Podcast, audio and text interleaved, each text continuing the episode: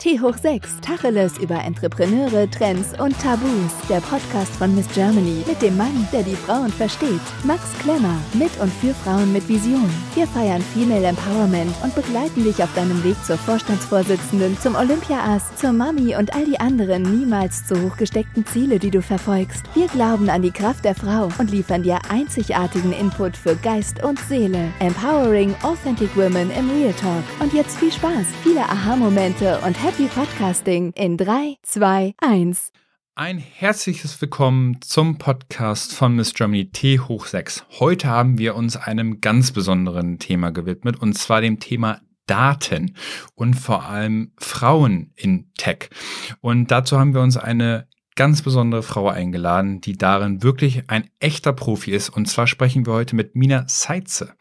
Mina ist gebürtige Hamburgerin, wohnt jetzt oder lebt jetzt in Berlin und stammt mit ihren Eltern aus Afghanistan und dem Iran, beziehungsweise daher kommen ihre Eltern und ist heute eine gefragte Expertin, was das Thema Daten angeht. Hallo Mina, danke, dass du dir die Zeit genommen hast. Hallo Max, danke für die Einladung zum heutigen Podcast. Ähm, es ist sehr schön dabei zu sein bei eurem Format. Ich freue mich auch ganz besonders und bin ganz gespannt, heute mit dir zu sprechen, weil ich auch ein kleiner Datenfreak bin. Und ähm, es gibt ja auch gerade diese, diese aktuelle neue Netflix-Dokumentation, also ist das Thema ja gerade ganz aktuell. Ähm, wie schön und wie ähm, schwierig oder beziehungsweise wie sorgsam man natürlich auch mit Daten umgehen möchte, äh, muss und, und möchte. Ähm, deswegen stelle ich du doch noch mal ganz kurz vor, wer bist du und was machst du eigentlich? Wie du schon richtig gesagt hast, ich bin eine richtige Hamburger Dern und Wahlberlinerin mittlerweile und zwischendurch hat es mich auch ins Ausland gezogen, unter anderem nach Tansania, wo ich einen Freiwilligendienst für eine Lobbyorganisation im Bereich erneuerbare Energien absolviert habe und war auch zwischendurch in London und St. Petersburg ähm, für den G8 und G20 Jugendgipfel wo mich das Thema ähm, internationale Entwicklungszusammenarbeit wahnsinnig interessiert hat und bin dann nach Berlin gezogen, wo ich in die Digitalszene reingerutscht bin und arbeite heutzutage als Data Analyst für Idealo, eine der größten E-Commerce-Webseiten in Deutschland und ein Preisvergleichsportal. Zuvor war ich bei der digitalen Tochter der Funke Mediengruppe. Ja. Und das Thema interessiert mich einfach auch aufgrund dessen, dass Daten allgegenwärtig sind. Ähm, sei es zum Beispiel bei Miss Germany auf eurer Webseite, weil ihr das Userverhalten analysieren wollt oder eben auch im Fintech und anderen Bereichen. Und dadurch, dass es einfach ein Bestandteil unseres Lebens ist, auch wenn wir auf sozialen Netzwerken äh, unterwegs sind, wie du schon richtig gesagt hast, wie zum Beispiel bei The Social Dilemma, der aktuellen Netflix-Doku, ist es einfach wahnsinnig spannend. Ja, absolut. Deswegen, ich bin auch immer ähm, tatsächlich ganz interessiert, wenn es um das Thema Daten geht, weil das natürlich auch so umfangreich sein kann. Wie kann man sich denn den Beruf als Datenanalyst vorstellen? Was, was macht man da? Wie kommt man darauf, Datenanalyst zu werden? Also vielleicht kannst du uns da noch so ein bisschen abholen. Als Grundlage für alle Wissenschaften brauchst. Du bist immer mit Zahlen konfrontiert und die helfen ja auch, deine Argumente zu belegen. Und so bin ich dann zur VWL gewechselt. Also ähm, einfach aufgrund dessen, dass es da auch noch viel mehr um Zahlen, Fakten und wirtschaftliche Zusammenhänge geht. Und egal in welchem Bereich ich arbeite, sei es ähm, in den Medien, der Politik oder der Beratung, ähm, ist die Mathematik ähm, immer ähm, hilfreich, egal was man macht. Und da habe ich mich ganz oft mit Statistikprogrammen befasst, ähm, wie zum Beispiel Starter, SPSS oder MATLAB. Hm. Die waren mir dann irgendwann zu langweilig, ähm, so dass ich mich dann in eine Informatikvorlesung reingesetzt habe. Und ähm, dann habe ich ganz schnell äh, festgestellt, dass es Programmiersprachen wie Python zum Beispiel gibt. Mhm ja. wo ich Daten analysieren kann und habe durch Praxiserfahrung während des Studiums, unter anderem bei der Welt für Axel Springer als auch Startups, mir das selber beigebracht gehabt und bin dann direkt nach dem Studium auch ähm, als Data Analyst dann eingestiegen Und ich habe die Leidenschaft ursprünglich durch die Statistik und Mathematik tatsächlich gefunden. Krass. Wie also für einige denken jetzt, ja, Statistik, Mathematik ist jetzt nicht ganz so meins, ist jetzt vielleicht nicht so ganz meine Leidenschaft, vielleicht sogar das Gegenteil.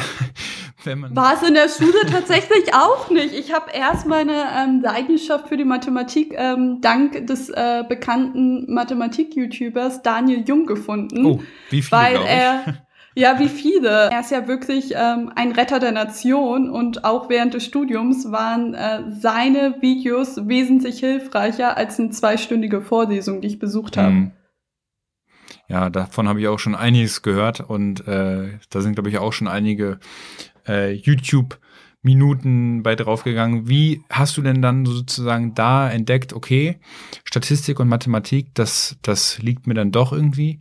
Ähm, und wie landet man dann sozusagen als Datenanalyst ähm, jetzt beim Axel Springer Verlag zum Beispiel? Und wie kann man sich da denn dann jetzt den Alltag vorstellen? Du musst nicht unbedingt ein Mathematikgenie oder ähnliches sein. Es geht um eine Zusammensetzung aus verschiedenen Fähigkeiten. Da brauchst du ein grundlegendes Zahlenverständnis. Du musst nicht immer für Mathe während der Schulzeit ähm, dafür gebrennt haben und kannst dir das ähm, auch nochmal von der Pike auf äh, mehr oder weniger beibringen. Wenn du dich wirklich dafür interessierst, dann reicht es auch schon, ähm, Grundlagen zu wiederholen, zum Beispiel durch YouTubes äh, von äh, Daniel ähm, Jung tatsächlich. Das ist ähm, ein Weg, ähm, um Grundlagen nochmal zu vertiefen und zu wiederholen. Dann geht es auch darum, dass du gute Kommunikationsfähigkeiten besitzt. Das heißt, dass du technische Sachverhalte so runterbrechen kannst, dass es auch ein Business Stakeholder verstehen kann, weil du eben an der Schnittstelle von verschiedenen Abteilungen arbeitest, sei es das äh, Produktmanagement oder das Online-Marketing oder eben auch die Geschäftsführung. Du musst klar kommunizieren können, was du genau machst und welchen Business Impact das am Ende des Tages hat. Es geht denn nicht nur darum, dass man im stillen Kämmerlein ähm, die ganze Zeit ähm, nur ähm, paar Zeilen Code schreibt und dann sagt, wie der statistische Zusammenhang aussieht, sondern das Ganze auch auf das Geschäftsmodell nochmal überträgt und im Hinterkopf hat, was will das Unternehmen langfristig erreichen, was sind unsere Erfolgsmetriken. Ja. Neben dem Zahlenverständnis und den Kommunikationsfähigkeiten ist noch eine ähm, dritte Komponente auch Teamwork tatsächlich, weil du meistens in einem interdisziplinären Team arbeitest es gibt verschiedene Rollen innerhalb des Teams. Es gibt nicht nur den Data Analyst, es gibt auch den sogenannten Data Engineer, der für die Datenarchitektur zuständig ist und sich dann wirklich Gedanken drum macht, wo die Daten gespeichert werden, wie wir Datenanalysten auf die Daten zugreifen können. Und ähm, dann gibt es auch manchmal einen sogenannten Product Owner, der mit uns gemeinsam die Sprints plant, weil wir in zweiwöchigen ja. Sprints arbeiten und das gemeinsame Ziel verfolgen. Nun zu deiner zweiten Frage, wie man dann ähm, den Fuß in die Branche fasst, zum Beispiel durch äh, Praxistätigkeiten ähm, ja. bei Axel Springer. Ähm, ganz einfach, indem man sich bewirbt. Also ähm, viele trauen sich dann auch nicht, ähm, die Bewerbung abzuschicken, weil man sich dann die Anforderungen durchliest, häufig auch abgeschreckt ist. Da steht meistens dann auch als Voraussetzung, dass man im Idealfall ein Studium der Informatik oder Wirtschaftsinformatik ähm, mhm. aktuell absolvieren sollte. Das war bei mir damals auch nicht der Fall. Ich habe mich einfach trotzdem drauf beworben. Und ich glaube, manchmal ähm, muss man auch den Mut haben, sich auf Stellen zu bewerben, wo man weiß, dass man nicht zu 100 Prozent den Anforderungen entspricht aber dennoch im Anschreiben als auch im Lebenslauf seine Leidenschaft zum Ausdruck bringt, indem man zeigt, dass man sich selber Sachen von der Pike auf beigebracht hat, indem man proaktiv war, Vorlesungen besucht hat, wie zum Beispiel in der Informatik, Online-Kurse absolviert hat und ähm, sich auch über das Thema informiert und mit anderen dazu austauscht, wie zum Beispiel auf Meetups. Ja, ich finde es mega spannend, auch was du jetzt im, im davor liegenden Punkt noch gesagt hast, dass das Thema Datenanalyse oder das Thema Daten im Allgemeinen ja auch so vielfältig ist, dass man eben nicht im dunklen Kämmerlein sitzt und da irgendwie alleine vor sich hin codet und dann irgendwelche Einsen und Nullen ähm, sich anschaut und darauf basiert sozusagen seine Arbeit erledigt, sondern dass da auch wirklich ganz viel zwischenmenschliches Verständnis auch nochmal vorhanden sein muss, um natürlich auch aus diesen Daten seine Schlüsse zu ziehen und daraus eben nochmal Handlungsempfehlungen zu ja abzuleiten und äh, damit arbeiten zu können. Wie hast du denn entdeckt, dass du deine Leidenschaft eben auch sozusagen in den Beruf bringen oder, oder sozusagen in positiver Form mit reinbringen kannst. Weil ich finde dieses Thema, ähm, da, da kommen wir auch gleich noch drauf, Woman in Data, ähm, dass eben auch als Frau, man hat ja auch immer nicht Vorurteile, aber es gibt immer gewisse Erwartungshaltung, leider auch wahrscheinlich von, von beiden Geschlechtern, ähm, dass das ja eigentlich nicht passt, was ja eigentlich totaler Blödsinn ist. Wie hast du das für dich selber denn entdeckt, dass ähm, das Thema Daten bei dir sozusagen eine Leidenschaft ist, die du dann aber auch zum Beruf gemacht hast? Also wie, wie kam das denn dann zu dir?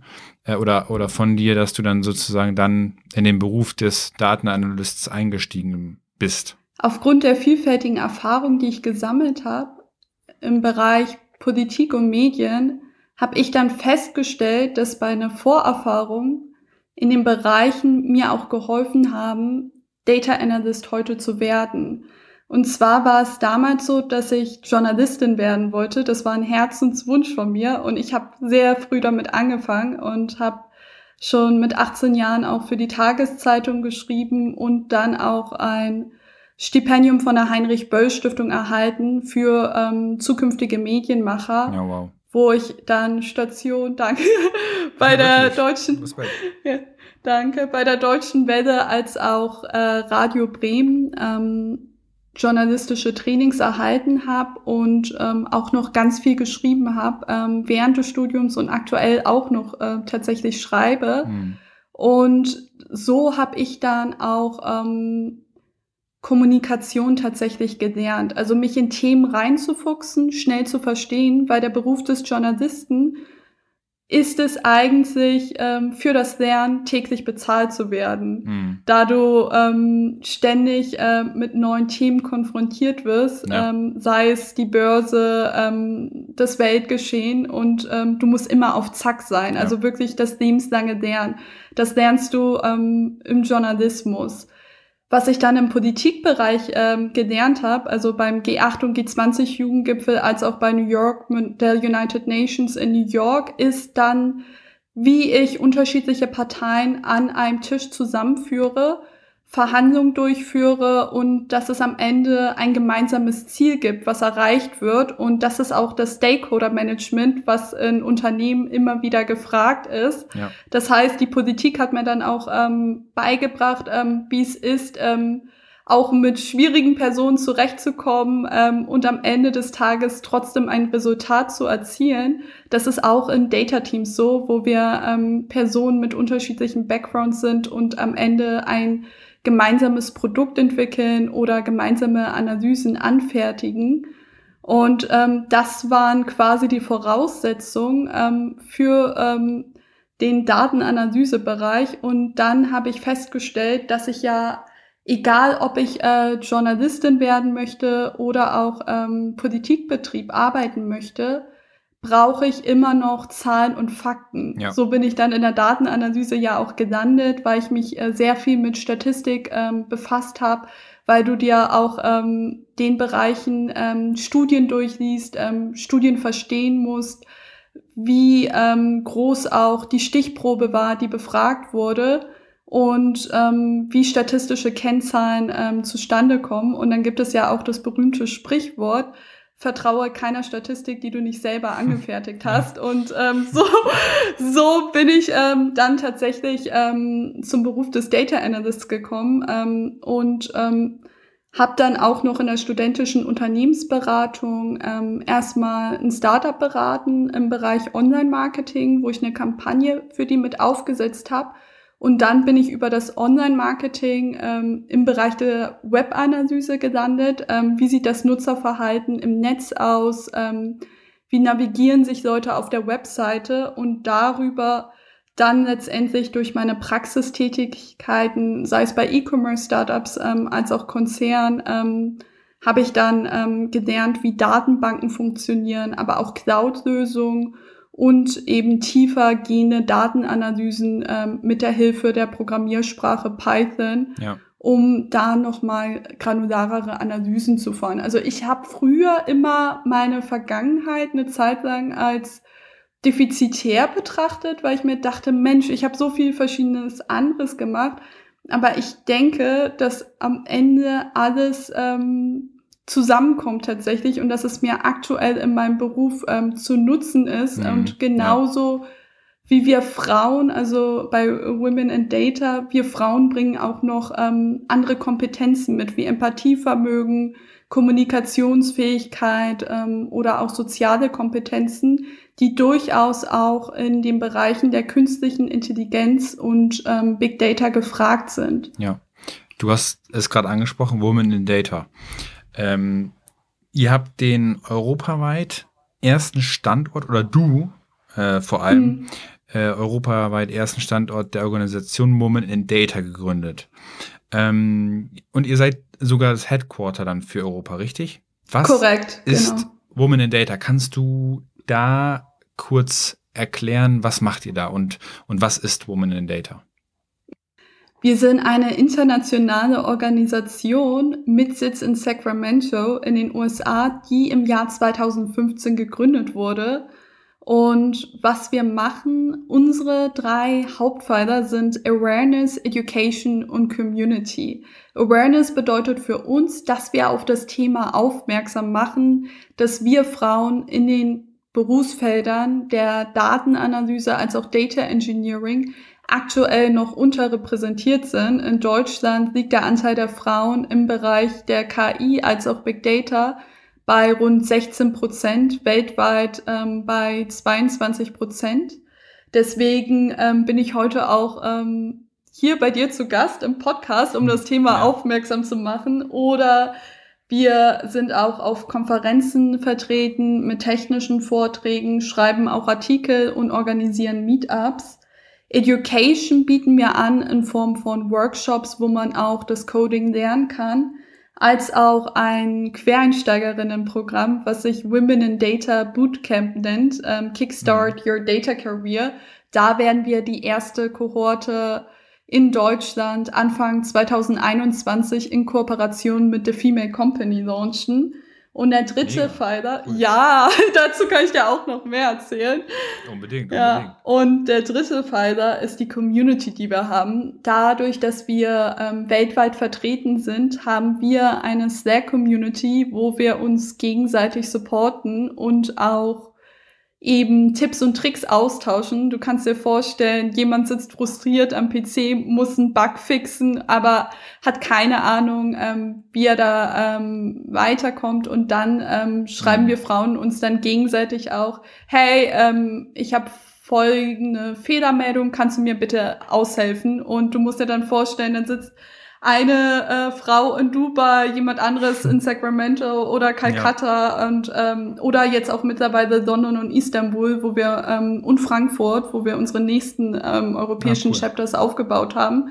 Und so ähm, haben wir eben eine Community und eine Plattform und wollen ähm, den Frauen in dieser Industrie eine Stimme und ein Gesicht geben und eben nicht nur Frauen, die in der Industrie arbeiten, aber auch Frauen, die Interesse haben, Fuß dort zu fassen. Ja. Wie kann man sich denn vorstellen oder wie beziehungsweise wie kommt man denn auf die Bootcamps oder also wie wird man darauf aufmerksam? Wo kann man sich anmelden? Wo kann man Infos über euch einholen? Mhm. Wie kann man zum Beispiel als Quereinsteigerin da den Fuß fassen? Also da kann man sich dann bei euch dann direkt auf der Website oder vielleicht auch bei dir. Wie kann man sich da äh, darüber informieren? Mhm. Das ist eine sehr gute Frage tatsächlich. Der erste Kommunikationschannel ähm, bin ich zum Beispiel. Ihr könnt mir ähm, gerne ähm, auf Instagram, LinkedIn oder auch Twitter schreiben. Und ähm, das passiert häufiger als gedacht, dass mir Frauen auf LinkedIn schreiben, weil LinkedIn aktuell in Zeiten von Corona auch boomt und da ja, ähm, die ja. Community sich auch rasant gewandelt hat. Und du hast ja auch gesehen, ähm, wie ähm, LinkedIn sich ähm, in den letzten ähm, Jahren verändert hat. Also es ist nicht ja. mehr nur eine Business-Plattform, es geht auch ähm, um ähm, das Community Building tatsächlich oder dass man auch ähm, zum Teil persönlichere Geschichten miteinander teilt. Ähm, ja. Du hast ähm, vielleicht auch ähm, einige meiner ähm, Artikel gelesen, die ich dort geschrieben habe, zum Beispiel. Aber natürlich. zum Beispiel habe ich einen Artikel für T3N geschrieben ähm, zum ja. Thema Diversity und Digitalisierung oder auch Business Punk und so sind Frauen auch auf mich aufmerksam geworden, die mich dann proaktiv auch angeschrieben haben und dadurch auf die Organisation aufmerksam ähm, geworden sind. Mhm. Der zweite Weg wäre, ähm, auf die Webseite zu gehen, womenindata.org, wo nochmal alle Informationen zusammengefasst sind, ähm, wo man mehr zu unserer Organisation erfährt, dort eine E-Mail zu schreiben und die E-Mail-Adresse lautet berlinchapter at womenindata.org. Da ähm, kann man sich auch ähm, mit uns in Verbindung setzen und ähm, das sind unsere ja, zwei primären äh, Kommunikationskanäle und es gibt auch keine Voraussetzung, bei uns mitzumachen. Ähm, es kann auch ähm, jemand sein, ähm, der gerade eine Ausbildung macht, ähm, berufssuchend ist ähm, oder auch ähm, Mutter von Kindern und einen Karrierewechsel anstrebt. Wir sind wirklich inklusiv. Das ist uns unheimlich wichtig, dass ja häufig auch Frauennetzwerke gibt die sehr mhm. elitär aufgestellt sind, äh, wo es ja. nur einen bestimmten Typus Frau gibt, ähm, zum Beispiel der Typus Karrierefrau, die alles im Griff hat. Ähm, mhm. das ist bei uns ähm, tatsächlich nicht der Fall. Wir haben sehr unterschiedliche Frauen bei uns ähm, aus unterschiedlichen Altersgruppen und ähm, wollen ähm, offen sein für Akademikerinnen als auch Nicht-Akademikerinnen. Und ähm, ja, wir möchten auch Frauen mit auf den Weg geben, dass jeder es schaffen kann.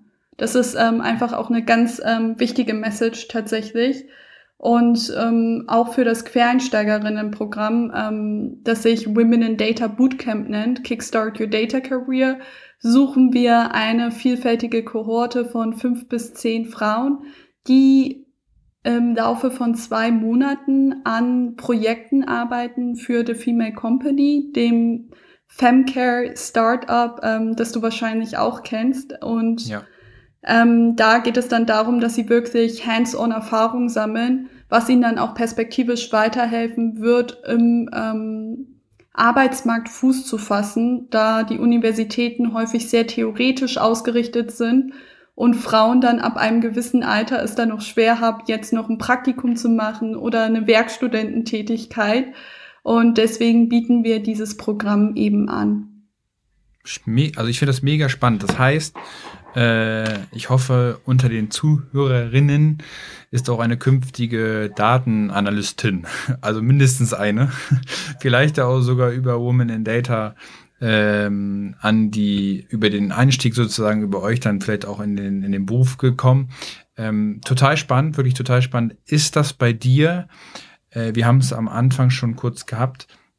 Ist es für dich ein, eine Hilfe gewesen, dass deine Eltern äh, aus Afghanistan und dem Iran kommen, also dass du diese Diversität und das Verständnis für verschiedene Meinungen von Haus aus mit auf den Weg bekommen hast? Oder würdest du sagen, pff, für mich war das eigentlich wurscht und ähm, ich habe mein Ding durchgezogen ähm, und, und, und war da sozusagen immer äh, hatte meinen eigenen Kopf. Also wie, wie war das für dich so? Es hat mich tatsächlich sehr geprägt ähm, und auch für Themen wie Diversität und Inklusion sensibilisiert. Ähm, du kannst dir sicherlich vorstellen, dass es dann nicht einfach ist, ähm, wenn man in ein neues Land kommt und dann nochmal neu anfängt. Und ähm, ja. deswegen haben mir meine Eltern auch immer ähm, eine gewisse Arbeitsmoral mit auf den Weg gegeben und auch ja. Dem Mut und die Stärke, ähm, dass ich ähm, als Frau genauso wertvoll bin wie ein Mann und dass ich auch ähm, eine Meinung habe und diese äußern kann. Das hat mich tatsächlich ähm, sehr geprägt als äh, Tochter politischer Aktivistin und auch ähm, stark gemacht, mich für andere einzusetzen und ähm, Leuten eine Stimme zu geben, wenn sie keine haben. Und ähm, deswegen ist es mir auch persönlich immer ein wichtiges Anliegen, ähm, mich ähm, sozial zu engagieren, wie zum Beispiel ja. bei Women in Data, einer gemeinnützigen Organisation, weil ich am Ende des Tages der Gesellschaft auch etwas zurückgeben möchte und ähm, Das bedeutet für mich eben, ähm, dass Frauen ähm, motiviert sind, neue Wege einzuschlagen, da ich häufig das Gefühl habe, dass in einem Industrieland wie Deutschland noch diese antiquierte Vorstellung herrscht, dass man diese geradlinige Bilderbuchkarriere verfolgt, ähm, wo man ähm, wirklich alles ähm, straight macht und ähm, sich immer äh, beide Book an alles hält. Und das war bei mir tatsächlich nie der Fall. Äh, das siehst du auch an meinem Lebenslauf. Ich meine, ich war erst irgendwie in Tansania, dann habe ich ähm, ein Jahr Sozialwissenschaften studiert, ähm, dann nochmal zum anderen Studienfach gewechselt. Und ich glaube, manchmal ist es auch ganz wichtig, ähm, den ja. Mut zu haben und auch das Selbstvertrauen ähm, in sich und zu sagen, hey, ich schaffe das. Also ähm, egal wie tough die Situation ist. Und ähm, das haben mir meine Eltern wirklich mit auf den Weg gegeben.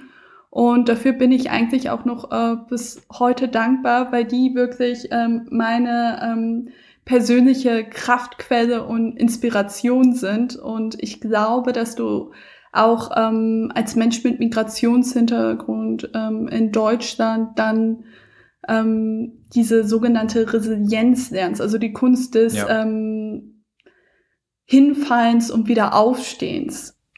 Ja. Hast du denn, du hast gerade das, äh, du hast die Kraftquelle gerade angesprochen.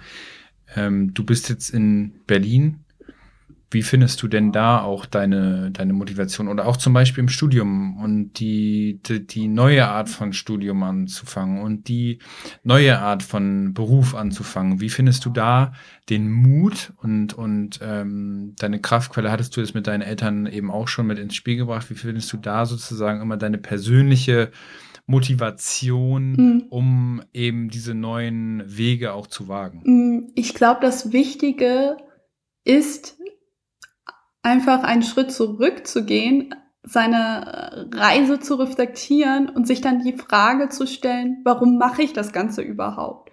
Und wenn mhm. man sein persönliches Warum gefunden hat, dann ist es auch einfacher ähm, zu wissen, ähm, was man genau machen möchte und wie man es machen möchte. Zum Beispiel ist es mir unheimlich wichtig, intrinsisch motiviert zu sein. Das heißt, ja. ich möchte Sachen machen, weil sie mich persönlich interessieren, ähm, mhm. weil es, ähm, weil ich auch ein Herzensmensch bin tatsächlich. Ähm, ich glaube, das sieht man auch äh, an Artikeln, die ja. ich schreibe. Ähm, ja. Ich habe auch im Journalismus immer Artikel geschrieben, die mich interessiert haben und nicht nur darauf geguckt, ähm, wie es meine Karriere boostet tatsächlich. Deswegen habe ich mhm. mich auch ähm, schon mit dem Thema äh, Nachhaltigkeit auseinandergesetzt, als es noch nicht so groß im Kommen war. Also so wirklich Anfang äh, 2010 etc. Und ähm, ich glaube, ähm, wenn man auch ähm, diese Motivation hat, die nicht nur daraus ruht, ähm, gesellschaftliche Anerkennung zu bekommen, Status ja. oder Macht, dann ähm, hat es eben auch eine ganz andere Bedeutung, wie man die Dinge angeht. Und ich denke persönlich auch, dass Menschen es merken. Ob, ähm, oh ja. Oder? Oh ja. Also. das, das, kann ich nur bestätigen. Das, das kann ich in den, äh, äh, aus den Gesprächen, die wir auch im Vorfeld äh, geführt haben, aber das, das merkt man natürlich bei uns äh, bei Miss Germany auch total, dass du natürlich auch auf Basis dieser sehr, sehr persön persönlichen ähm, Werte, die du auch mitbringst und die du auch in den Gesprächen vermitteln musst, die du auch in den äh, persönlichen Dialogen mit den Teilnehmerinnen führst, wo du einfach merkst, meint diese Person es denn ernst? Mhm. Oder hat sie jetzt vielleicht so eine Fassade aufgebaut, ja.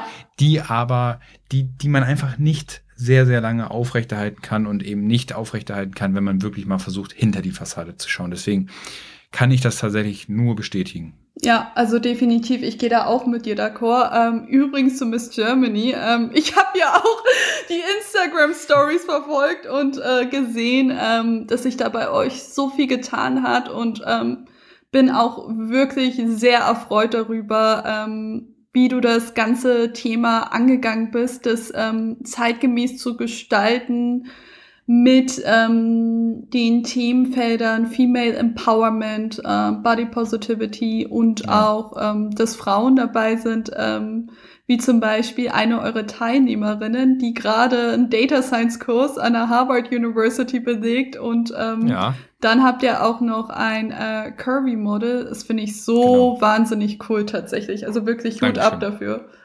Sehr gut. Das genau, genau so soll es ja auch sein. Und ich hoffe, dass es noch alle in Deutschland und darüber hinaus äh, mitbekommen und den, den Wandel und den Shift äh, erfahren. Und ich glaube auch, dass, dass genau die Themen, die wir auch jetzt besprechen, also zum Beispiel auch Women in Data, ein ganz selbstverständliches Thema sein müssen in der Gesellschaft, ähm, wie auch bei Miss Germany. Und genau dafür wollen wir auch die, die kleinen, aber sehr wichtigen Schritte auch mitgehen.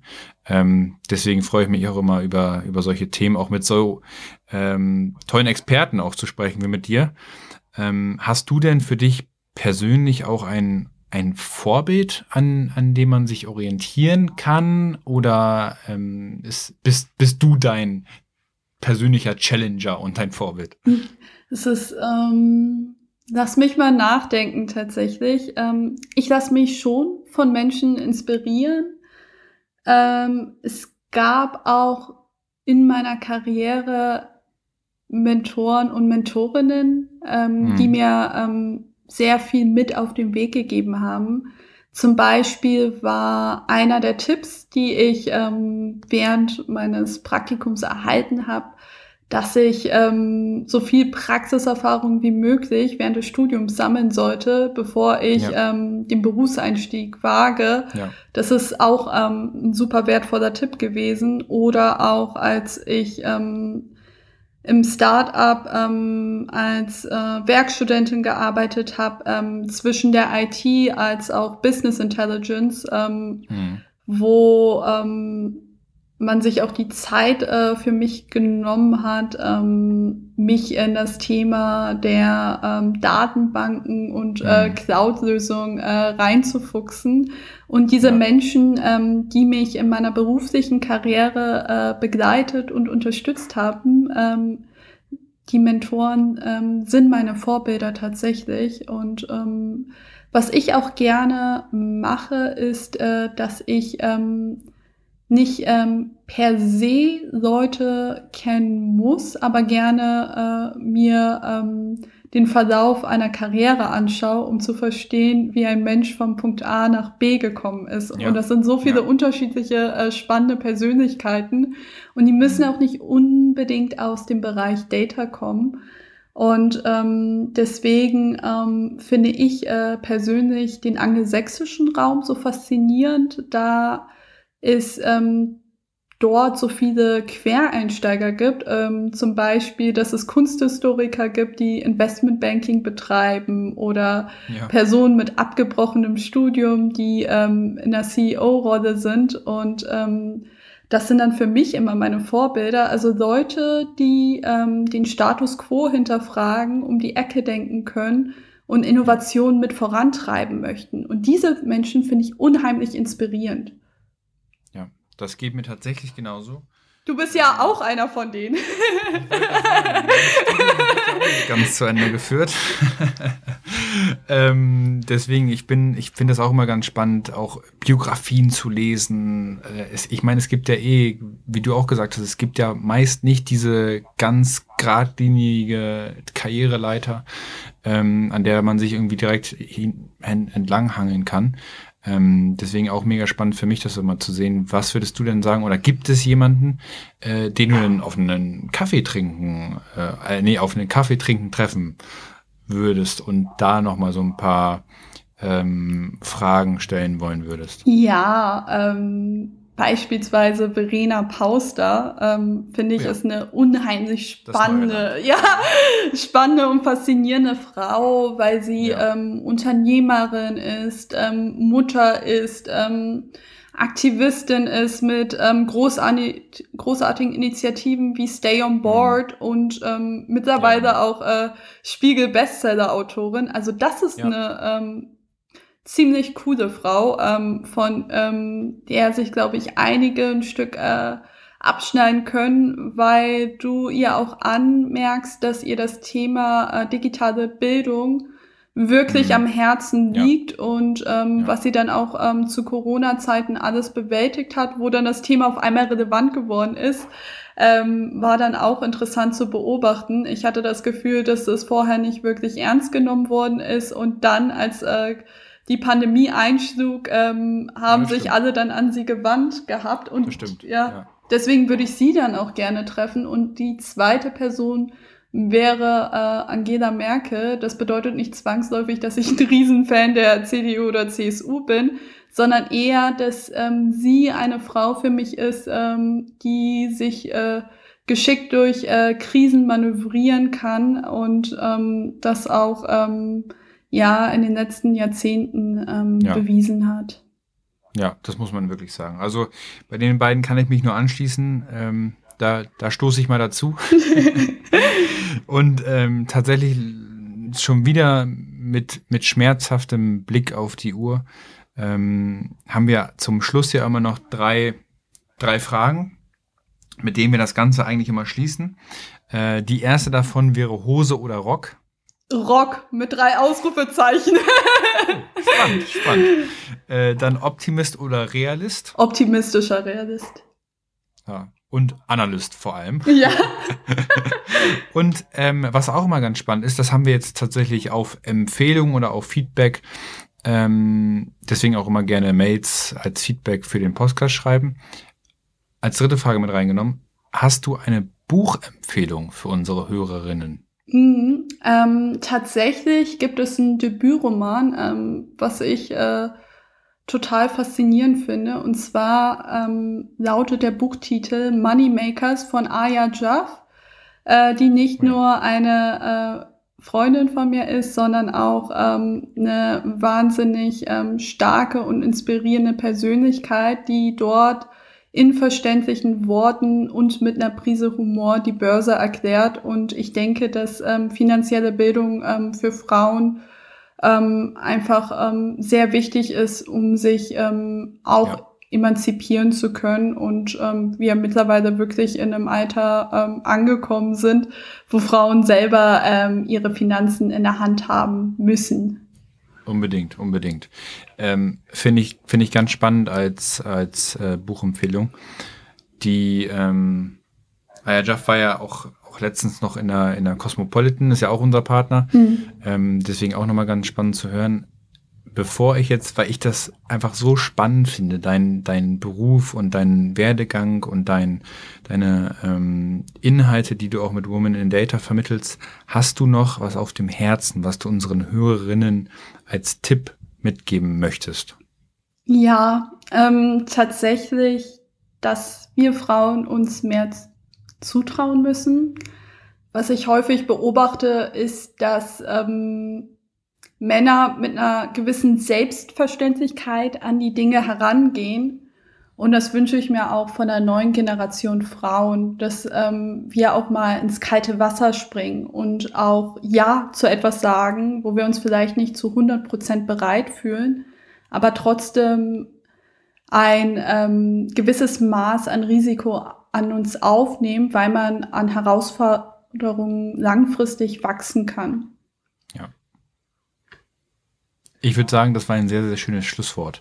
Ähm, Mina, danke für dir, für deine Zeit. Ich habe sehr, sehr großen Respekt ähm, und vor dir und deiner Arbeit und schätze das sehr. Ich finde die Initiative oder die Organisation, die ihr dann jetzt auch in Berlin ähm, betreibt und sozusagen auch Möglichkeiten bietet mit Women in Data, um da auch mal wenn es auch nur reinschnuppern ist, aber trotzdem auch aufzuklären und da auch wirklich zu unterstützen, finde ich ganz, ganz spannend und ähm, sehr, sehr wichtig und wertvoll. Deswegen da tatsächlich nochmal mein Chapeau an euch und an dich vor allem. Danke, dass du dir die Zeit genommen hast. Ähm, du hast es gerade gesagt, auf LinkedIn kann man dich finden, auf Instagram kann man dich finden, äh, Website auch? Womenindata.org, genau. Genau. Ähm, genau, da, da, da findet man Women in Data, man findet dich. Ähm, wie gesagt, ich kann nur sagen, danke für deine Zeit und die tollen Insights und, dein, und das tolle Gespräch. Ähm, und dann würde ich sagen, alle auf womenindata.org und äh, dann LinkedIn Mina Zeitze. und ähm, es wird dein Name verlinkt und dann findet man dich auch. Deswegen danke fürs Zuhören, danke für deine Zeit, Mina. Danke für deine Zeit und deine Fragen. Ähm, das Gespräch hat mir unheimlich viel Spaß bereitet und ich finde auch die Arbeit von Miss Germany ähm, einfach ähm, so inspirierend, dass ihr Frauen empowern wollt und das ganze Format ähm, um 360 Grad äh, gewendet habt und ähm, finde es großartig, die Arbeit, die du leistest und äh, bin gespannt auf zukünftige Projekte eurerseits auch. Vielen lieben Dank. Das heißt, das nächste Mal, wenn Corona-bedingt auch Berlin mal wieder anstehen darf, dann äh, wird auf jeden Fall sehr, sehr viel über Daten philosophiert und dann auch über The Social Dilemma und Co. Deswegen danke fürs Zuhören. Danke dir für deine Zeit, liebe Mina. Und äh, dann bis zur nächsten Folge.